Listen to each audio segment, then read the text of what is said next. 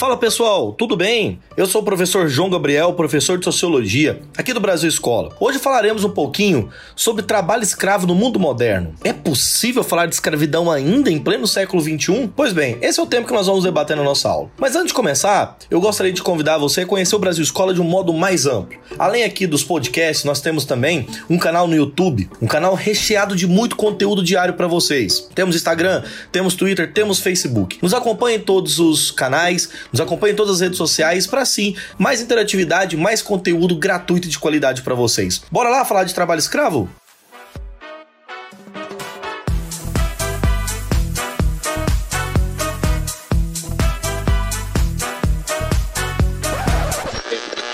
Bem, para falar de escravidão no tempo contemporâneo, é preciso ainda reconhecer que esse tipo de atitude ainda é uma prática e realidade para muitas pessoas no Brasil e no mundo. De acordo com alguns dados da Organização é, Internacional do Trabalho, OIT, ainda existem no mínimo no mundo 20 milhões, 900 mil pessoas escravizadas, enquanto um levantamento né, de uma ONG estadunidense, Free the Slaves, estima que há no mundo um total de 27 milhões que trabalham em condições análogas à escravidão. Existem, assim, temporalmente dizendo, né, uma questão muito problemática aqui. Se a escravidão é uma das piores formas né, de trabalho já escrita na humanidade, ela ainda é persistente. E o que nós vamos tentar demandar nessa aula aqui é um pouquinho a respeito disso, né? Um pouquinho a respeito sobre essa dinâmica de relação tão problemática que existe no Brasil. Falar de é, formas análogas à escravidão é falar que existem condições degradantes de trabalho, certas formas de cerceamento da liberdade e outras violações aos direitos humanos que são básicos configurando assim um tipo de trabalho escravo. E isso ainda persiste em pleno século XXI numa sociedade completamente globalizada. Nesse aspecto, é extremamente importante relembrar aqui historicamente algumas coisas, né, é, para a gente pensar nisso. Por mais que não seja uma prática legalmente aceita em quase todo mundo, né, e é condenada por organismos internacionais, etc., a escravidão de pessoas é resumida como um ciclo que se repete em muitos casos. Esse ciclo possui várias etapas, né, e etapas que, su que sucedem em algumas condições que levam ao ciclo do trabalho escravo. A primeira delas é a vulnerabilidade socioeconômica. As pessoas vítimas do trabalho escravo contemporâneo, né, são pessoas com baixa renda ou pessoas desempregadas, que vivem uma espécie de necessidade desse tipo de condição de trabalho. Uma outra questão é o aliciamento e migração. Pessoas chamadas gatos, né, são as responsáveis por aliciar pessoas em situações vulneráveis do trabalho e, com convencimento, prometem boa remuneração, boas condições de trabalho. As pessoas são aliciadas, levadas para longe de seus lugares de origem, às vezes outros países, né, e ali vão acumular ao longo da trajetória dívidas impossíveis ser quitadas, serem pagas, ordenamentos problemáticos que recebem de seus patrões. A primeira dívida é adquirida pela própria a passagem que a pessoa é, vai ter de levar ela até o local de trabalho. Muitas vítimas são crianças, em grande parcela, crianças exploradas sexualmente. Em muitos casos, essa exploração sexual acontece sem sequer a vítima saber que estava sendo levada para prostituição. É justamente esse o segundo ponto, esse aliciamento dos processos migracionais. O trabalho escravo em si, ao chegar no seu destino, é o nosso terceiro ponto, que as pessoas se deparam com condições reais que, que serão submetidas. Condições degradantes, alimentação, alojamento, dívidas, além de passagem, dívida com ferramentas e etc., retenção de documentos, tudo aquilo que viola fundamentalmente os direitos universais da humanidade. E curiosamente, vem por baixa remuneração que possibilita que essa dívida nunca se termine de seja paga, gerando aquele ciclo vicioso. Ele, ele me chamou dizendo que ia pagar eu mil conto por quinzena. E a alimentação quem dava era ele. E até agora quem está acompanhando é nós, ele não compra nada. O quarto aspecto fundamental vinculado a esse trabalho escravo são as fugas. Em geral, existem casos de pessoas que conseguem fugir né, dos seus patrões criminosos, mas ao mesmo tempo, essas pessoas colocam suas vidas em risco, pois há os criminosos ligados ao trabalho escravo no tráfico de pessoas, inclusive, que montam até um grande arsenal né, bélico aí de força física. Se essas vítimas fogem, né, elas conseguem até determinar um pouco de proteção na sua vida, mas o que em muitos casos acaba levando ao assassinato dessas pessoas que fugiram. Um papel fundamental também, como quinto aspecto de pensar aqui a questão da escravidão, é justamente pensar, por exemplo, o processo de fiscalização e libertação. O Ministério Público do Trabalho aqui no caso brasileiro, o Ministério Público, né, de um modo mais geral, convoca-se de várias polícias, de autoridades de Estado para receber, denunciar e investigar e libertar essas pessoas. Esse tipo de fiscalização é muito importante, pois é o que leva à libertação das vítimas do trabalho escravo. Para conhecer como funciona o trabalho dos auditores fiscais, a gente está no interior do estado de Goiás acompanhando uma operação deles de combate ao trabalho escravo, junto com o Ministério Público do Trabalho e com agentes da Polícia Rodoviária Federal. Fiscais vão conhecer agora o alojamento dos trabalhadores.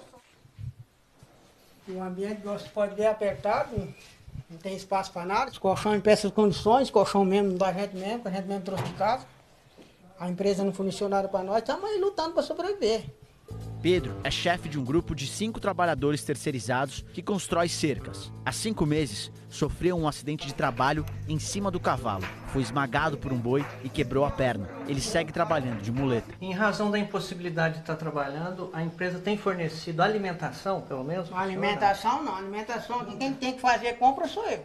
Daqui da fazenda não entra um caroço de arroz, não entra nada, não começa nada. Um ponto fundamental que a gente pode também pensar aqui sobre a escravidão nesse momento é o pagamento dos direitos, né? No Brasil, os criminosos são responsáveis por escravizar essas pessoas e até é, sofrer algumas penas de reclusão. Além de qualquer punição legal, pode inclusive ser muito brando. Os condenados devem realizar indenizações, situações é, vexatórias de pagamento e tal. O engraçado é que no Brasil esse tipo de conduta pouco levou pessoas à prisão. Justamente porque o combate a esse trabalho escravo, né, é um ciclo que tem três pontos, ou pelo menos dois, é, três pontos básicos de, de pensar. Primeiro, combater o trabalho escravo é pensar na prevenção, na assistência e nas repressões. Ou seja, uh, é, prevenção no sentido de entender por meio da educação, de serviços promocionais, de associativismo, de relação de classe entre os trabalhadores para se protegerem. No segundo caso, assistência. O Estado deve garantir alojamento para proteger essas pessoas. Pagamento de direitos,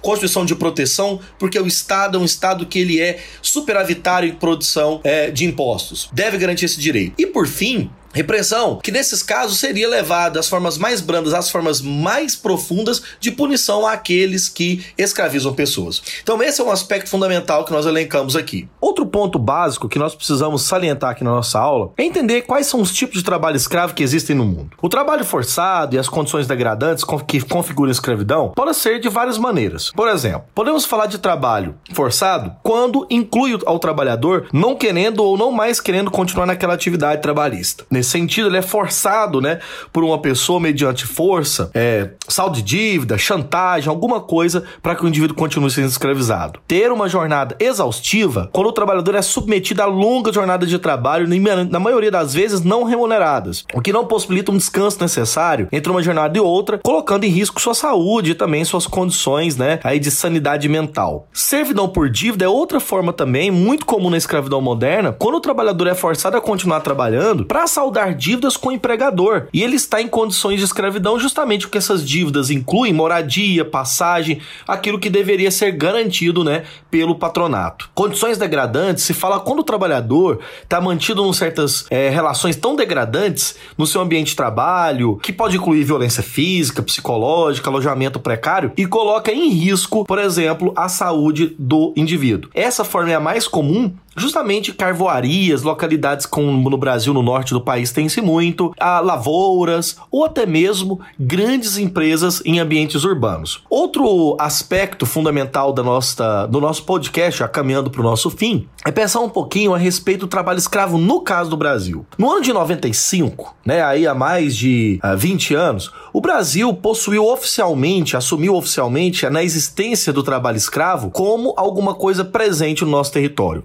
Oficialmente que tinha trabalho escravo. Desde aquele processo até hoje, há um compromisso governamental, pelo menos nos últimos governos, de erradicar essa prática. Por meio da atuação de órgãos públicos, de fiscalização e punição, poderes de ONGs, dos três poderes, o governo brasileiro tenta mapear e combater essa prática que atenta contra os direitos humanos da população nacional. E segundo o levantamento do Ministério do Trabalho e da Comissão Pastoral da Terra, divulgado é, por uma ONG chamado Escravo Nem Pensar, mais de de 52 mil trabalhadores foram resgatados na escravidão entre 95 e 2016. Ou seja, desses números, 92% eram homens, 22 destes trabalhavam em lavouras de cana-de-açúcar, 31% na pecuária, 18% em lavouras diversas, 7% no carvão, 5% desmatamento florestal, 3% no reflorestamento, extrativismo e 5% dentro das áreas urbanas, divididas na construção civil e na confecção têxtil. Ou seja, né, nós temos uma realidade prática de um exercício péssimo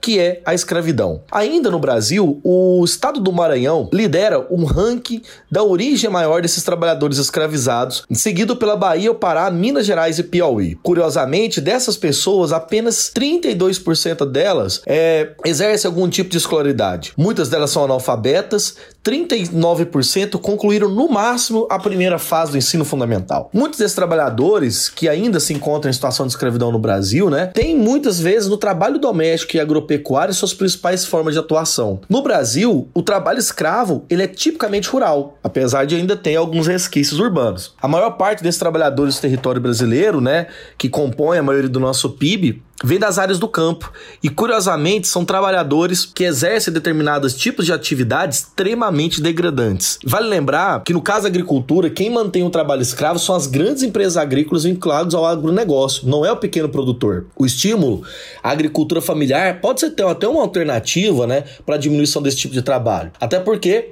muitos escravos contemporâneos, principalmente países pouco desenvolvidos e tal, como Bangladesh, a Tailândia e tal, vivem mais nas áreas urbanas. E é justamente o trabalho escravo que está relacionado à indústria têxtil, essa construção civil. Eu quero, é, além disso, aqui elencar alguns outros pontos para finalizar nossa aula. No caso do Brasil, o que, que há de punição?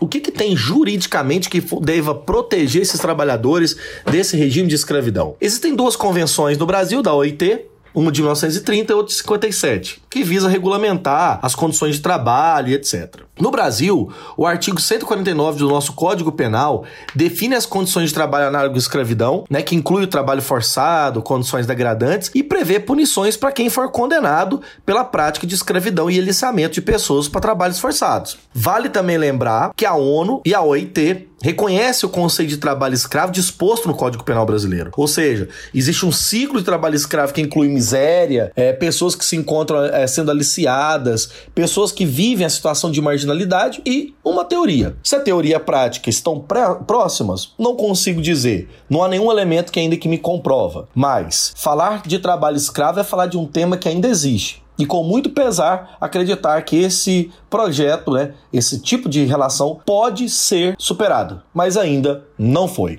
É isso aí, pessoal. Foi esse nosso podcast aqui sobre a questão do trabalho. Você gostou, cara? Compartilhe com seus amigos, ajuda a difundir mais o Brasil Escola, principalmente essa nova plataforma nossa. E não deixe de ir lá no YouTube também, dê uma olhada lá nas nossas questões e principalmente nos videoaulas que nós temos. Para finalizar aqui, eu quero agradecer, né, o site do qual eu tirei aqui essa informação, o próprio site do Brasil Escola, com o texto Trabalho Escravo Contemporâneo e também esses links que vocês ouviram aí, esses áudios retirados de um vídeo, o vídeo da Profissão Repórter de 2017, Trabalho Escravo no Brasil completo. Beleza? Agradeço a todos aí, um grande abraço e até o nosso próximo podcast.